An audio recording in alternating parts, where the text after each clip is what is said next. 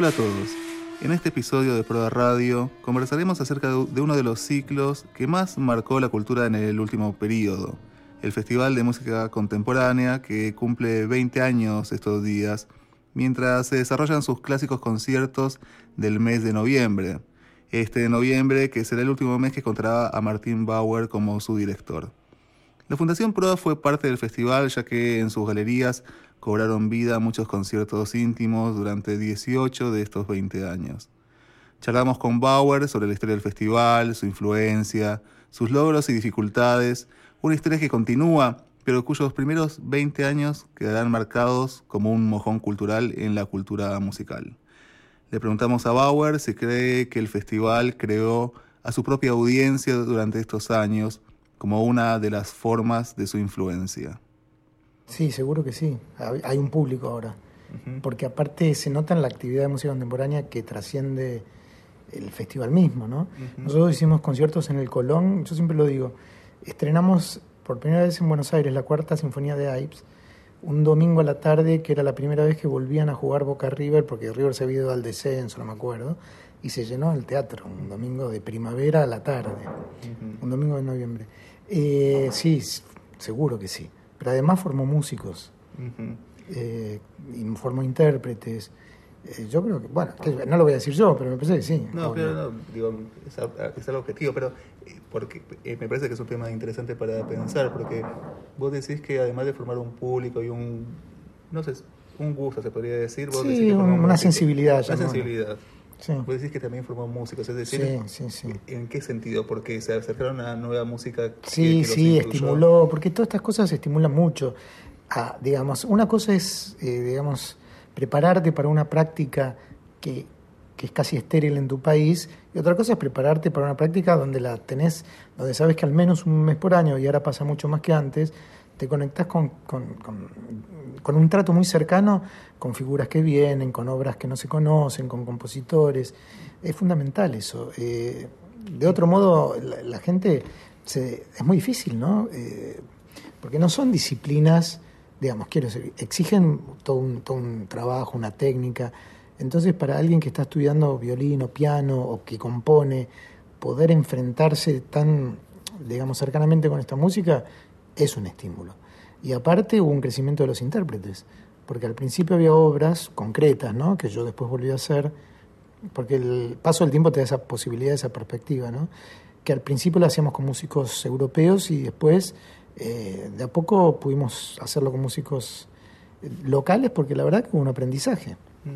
Este aprendizaje también, digo, porque eh, es claro que también se trata de una música que no es fácil de escuchar, en un sentido, no es fácil de percibir, sino que requiere un entrenamiento. No, yo no creo ¿No eso. Crees eso. No, para nada. ¿Por qué no crees eso? Porque no, porque digamos depende de cada persona, digamos no hay una regla. Uno de los preceptos naturalmente aceptados es que la música contemporánea es difícil y que requiere un entrenamiento particular, una evolución determinada del público, de su audiencia. ¿Cree Bauer esto? No hay, no hay que explicar tanto, depende, claro, obvio, te tiene que gustar la música. Eh, pero, pero todo es posterior a la experiencia. ¿eh? Entonces eh, vos decís que había un, un, un, público potencial que al existir el, el festival... Sí, bueno, sí, sí, absolutamente, porque aparte, digamos, al ser un festival que se repetía cada noviembre en el mismo lugar, bueno, era como un, es como el Bafisi. Vos no podés saber que toda la gente que va a ver el último estreno de un director iraní tiene mucha idea de lo que se trata. Pero bueno, aprovecha que existe ese festival, va y se ayorna un poco, o, bueno, se entera de cosas que antes no sabía. Yo tuve muchísimo feedback con gente que no conozco, que, que fui conociendo. Sí, la gente que yo podía conocer, que me fui haciendo como amigo, digamos, a lo largo de estos 20 años, pero después hay gente anónima que me, me, me llegaban los mensajes, me escribieron, me llamaron, me los crucé algunos en el subte, te estoy hablando a lo largo de años, miles de anécdotas. y, todo con mucho agradecimiento y después cuando empezó lo del Colón Contemporáneo, que fue como, como una sucursal ampliada, bueno, directamente se potenció, sin duda. El ciclo también mostró formas de la evolución de la música contemporánea y nutrió el campo cultural con intervenciones performativas. El ciclo empezó en un momento muy bueno para la ciudad, que fue cuando empezó el Bafisi, cuando empezó el FIBA, cuando empezaron algunas cosas, ¿no? Que fue el, digamos, cuando empezó el gobierno de la Rúa, que fue el primer gobierno electo. Eh, ese fue un buen momento. Después hubo un segundo buen momento que fue paradójicamente el momento del 2001, 2002, 2003. Entonces son momentos diferentes. ¿Por qué decís que fue un buen momento? Porque de energía, de, sí, sí, por supuesto. Eh, por la gente, por la demanda, por la, Digamos, en el año 97, cuando nosotros empezamos, había, digamos, un impulso desde el gobierno, ¿no? fue así. Eh, después, en el 2001, 2002, 2003, que yo estaba también en el eh, Centro de Experimentación del Teatro Colón, la verdad es que había una efervescencia en la calle, que es la que todo el mundo conoce, ¿no? Que se notaba muchísimo. Entonces, lo que te quiero decir es que cada momento tiene diferentes eh, alternativas. De golpe en Buenos Aires se puso de moda un cierto tipo de teatro, hace poco, ¿no? Te digo, medio como una performance y qué sé yo, viste que hay performance por todos lados. Bueno, nosotros hicimos mucho de eso también, sobre todo la que está ligada a John Cage y demás.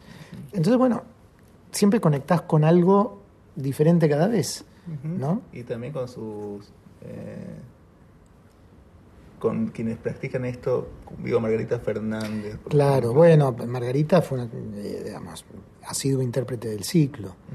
Eh, todo fue modificando. Yo no sé qué, cuánto influyó el ciclo en lo demás, pero yo lo que sí te puedo decir es que, por ejemplo, hace dos años se estrenó una ópera de Oscar Strasnoy en la sala, en la temporada del Teatro Colón, así como nosotros hicimos este año Disoldaten también, y eso antes no existía. Y Oscar empezó con nosotros, quiero decir, no era un tipo conocido. Eh, entonces, bueno, hubo eso, eso pasó. Pero también porque había, estaba todo dado, ¿no? Buenos Aires es una ciudad que, supongo que todavía, pero que tenía mucha reserva histórica, cultural, no sé, de familias, de práctica, de hábito. estaba todo eso. Pero vos como director podés pensar que percibiste la evolución entonces de ciertas personas que se dedicaron a Sí, este, sí, este percibí, sí, sí. Percibí la evolución y percibí un poco em, que, que, estos materiales adquirieron como un lugar que antes no tenían, cierto prestigio, eh, bueno, que ahora son tenidos en cuenta, antes no tanto. ¿Es posible reconocer momentos que hayan marcado la memoria de estos 20 años de Festival de Música Contemporánea? Hubo momentos, sin duda, pero sobre todo hubo años que por alguna razón me significaron a mí una perspectiva eh, diferente, porque viste, cuando uno trabaja en algo, muchas veces está encima de eso y te cuesta tomar distancia. Entonces, bueno, en la edición del 2001, te lo digo un poco así en el aire, que eran mucho menos conciertos, eh, fue el concierto, el año, el año anterior, perdón, había estado eh, el Cuarteto Arditi. Eso fue un bombazo. Yo recuerdo que mm, las notas de promoción salieron el mismo martes que se presentaba eh, el Cuarteto Arditi. Yo pensé no va a venir nadie y la sala explotaba, por supuesto. Igual yo siempre pensaba que no iba a venir nadie, ese era un problema que tengo de siempre. Pero al año siguiente hicimos el Cuarteto 2 de Feldman, que duró como cinco horas y media hicimos un concierto que se llamó Concierto Anónimo y después hicimos un concierto que fue la primera participación de Margarita en el festival eh, que se llamó Kagel y Beckett en concierto que fue muy performático que estuvo Arturo Carrera que lo dirigió Vivitelas eh, bueno y había más gente ahora no me acuerdo no eh, bueno eso fue ese fue un momento. Después recuerdo otro momento que fue la edición del 2005 donde hicimos una ópera Medea Material de, de Pascal Duzapin con una producción francesa muy importante, eso fue un momento... Pero también en ese festival se estrenó una obra Laborintus, hicimos una obra de Cage que se llama Analphabet, donde participó Héctor Libertela, por ejemplo. Eh, más atrás? Sí, en el 2005, no, para acá. Bueno, por eso te digo, años así. Después en el 2011 hicimos la integral de Varese en el Colón, que fue el primer concierto en el Colón, y eso también fue otro golpe. Bueno, eso es lo que yo tengo el recuerdo. Claro, que son como sí puntos, ¿no? sí, en lo personal sí, son situaciones muy particulares, pero donde yo era público y pero bueno, son como más personales, ¿no? Y decime como director, ¿qué fue lo más difícil, lo, lo que más eh, complejo fue traer, poner en escena o que, y que se haya logrado? Todo fue muy complejo, pero creo, creo que lo más complejo fue hacer Prometeo, la obra de Luis Gino en el Colón porque requería toda una instalación y no disponíamos todo el tiempo de la sala, entonces había que montar, desmontar, eso fue, fue muy, muy complicado. Eh, fue muy complicado, sí. Pero, bueno, lo hicimos, qué sé yo. La verdad que no te puedo decir cómo. Porque... director es estresante? Mira, yo te digo la verdad, me estreso bastante poco para la responsabilidad. Se estresaba más el equipo de trabajo, digamos, ¿no? También se crearon comunidades en este ciclo de amantes de la música que cada noviembre se conjugaban en el festival como si fueran una cofradía. Como escribió Pablo Gianera, fue un acontecimiento artístico que tendría consecuencias felizmente impensadas y que a la larga terminó modificando el modo en el que el ambiente musical tan endogámico empezó a ser frecuentado por un público que interesado en la música no iba sin embargo a otros conciertos. La auténtica creación de público es la creación de una expectativa.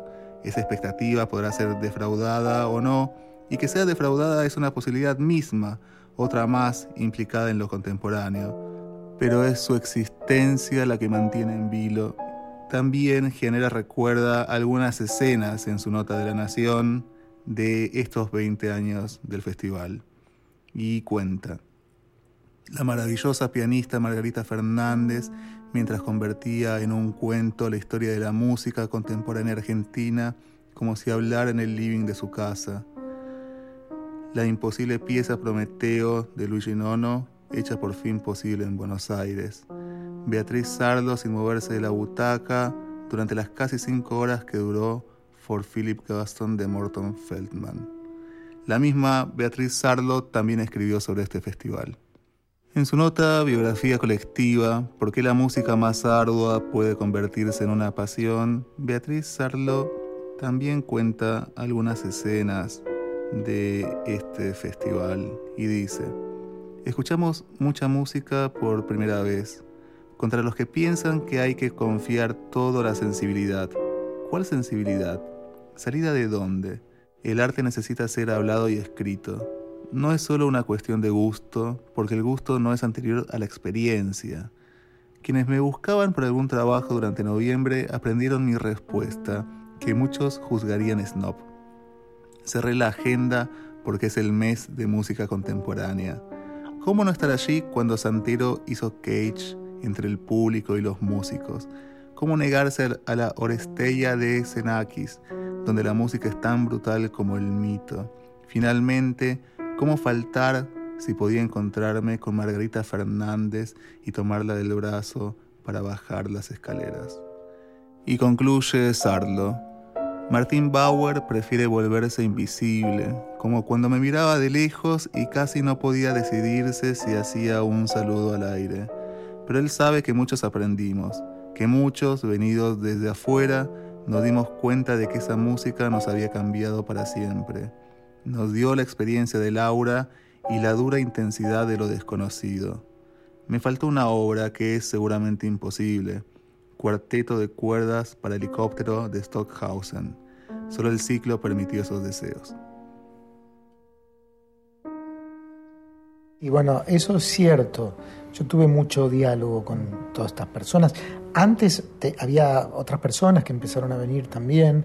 Eh, digamos, si vos te referís a gente destacada en otros campos, yo recuerdo que a los primeros conciertos venía Cela Rayán, eh, venía y se quedaba como bollando en el hall hasta que lo invitábamos a entrar hizo que después me enteré que era un poco sordo, pero se ve que venía Roberto Villanueva. Eh, bueno, sí, venía mucha gente. Beatriz, bueno, fue un público fanático. Eh, los críticos fueron cambiando, pero siempre tuvieron una posición muy favorable. Bueno, Beatriz decía que en noviembre ella desaparecía del mapa para dedicarse intensivamente. Sí, sí, sí, absolutamente. Sí, ella era una, una fan. pero no era la única, había ¿Y había un diálogo con este público? Sí, porque, te, porque todo fue muy familiar. Yo estaba ahí en el foyer cuando la gente venía, hablé con todo el mundo. Eh, yo disfrutaba mucho los años que Kibe Steifer era director del San Martín, porque mm, él era un tipo muy especial, él es un tipo muy especial, y para mí que las cosas salieran bien era como, yo se lo tributaba de algún modo. Entonces, eh, el, diálogo que teníamos con él, eh, el público que se acercaba a saludar, los actores que venían, eh, que lo felicitaban. Bueno, todo eso tuvo una fuerza muy fuerte. Si yo hago un paneo, me acuerdo de mucha gente.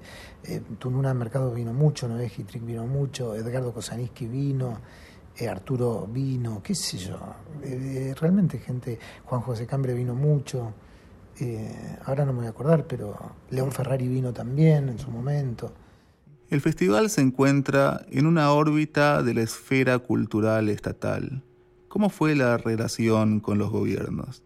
Digamos, mientras estuvo Kibeto para mí fue mucho más fácil, después me tocó negociar y lo hice y bueno, ya habían pasado tantos años que era más fácil, digamos, o más difícil discontinuarlo.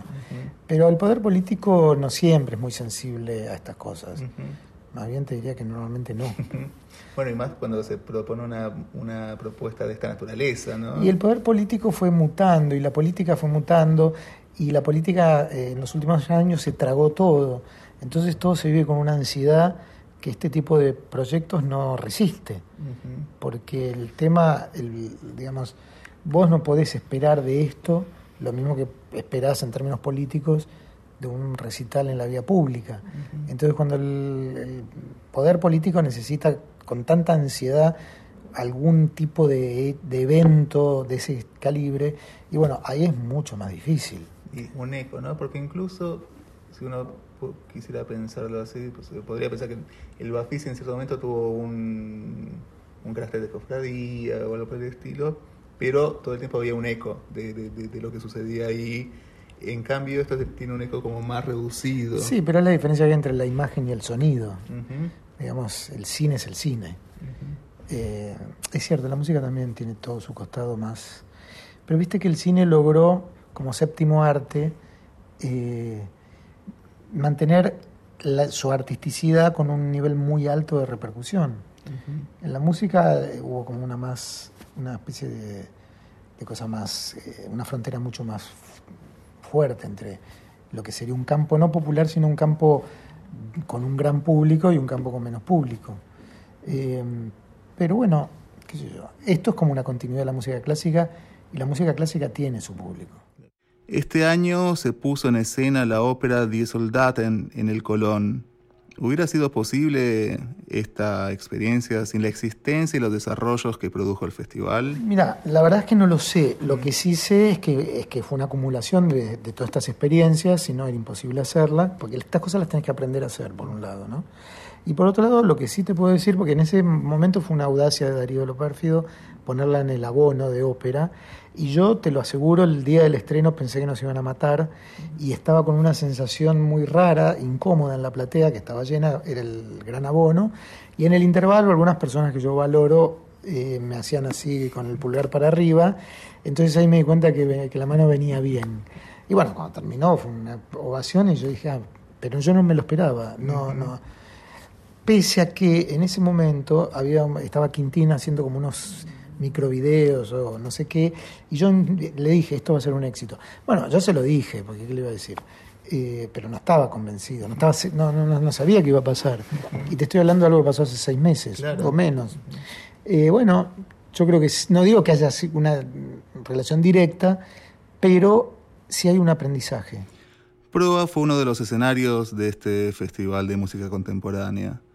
¿Qué marcó la salida de su ámbito natural del Teatro San Martín y cómo se plasmó en proa? Le preguntamos a Bauer. Mira, la característica de los conciertos en proa siempre fueron que eran conciertos como íntimos, como en, una casa, digamos, ¿no?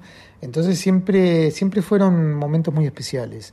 Y bueno, más allá de la afinidad que hay entre, desde ya entre Adriana y yo, pero también entre lo que Proa representa y lo que representó el ciclo, o lo que representa el ciclo, siempre era una noche estar como en el living de tu casa, que es la galería de Proa, eh, con una intimidad que en, la casa cubierta nunca tuvimos, y en el Colón menos todavía.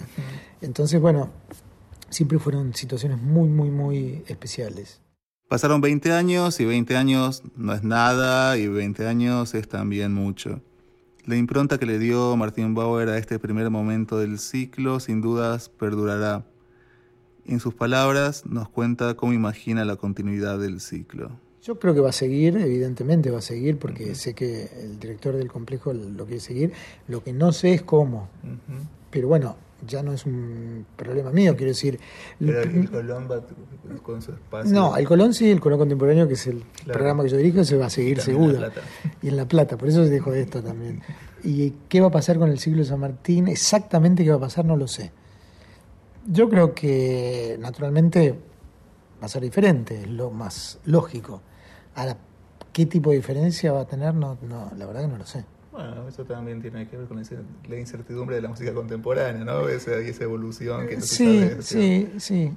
En tal caso, viste que las experiencias eh, duran y viven. Quiero decir, no hace falta haber ido al Ditela para estar influenciado por el Ditela. O no hace falta haber leído...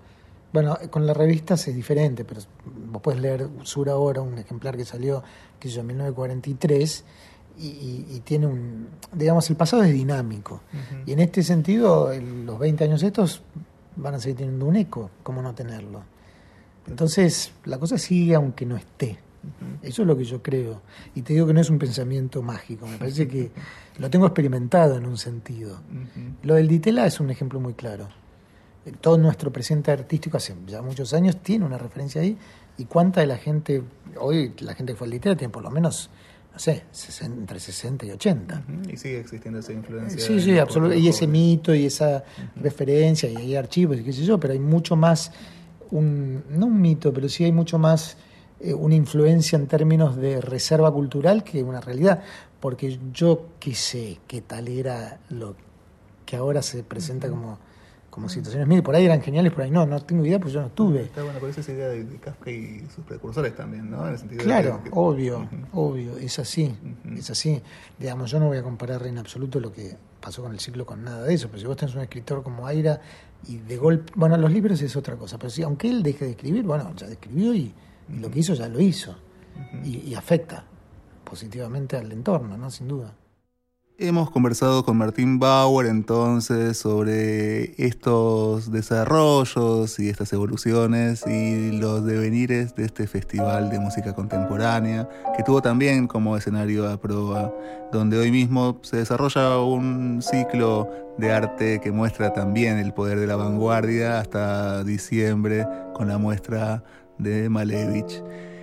Esperemos que la conversación les haya resultado interesante y que podamos encontrarnos más adelante para nuevos episodios para seguir conversando algunas cosas que tienen interés.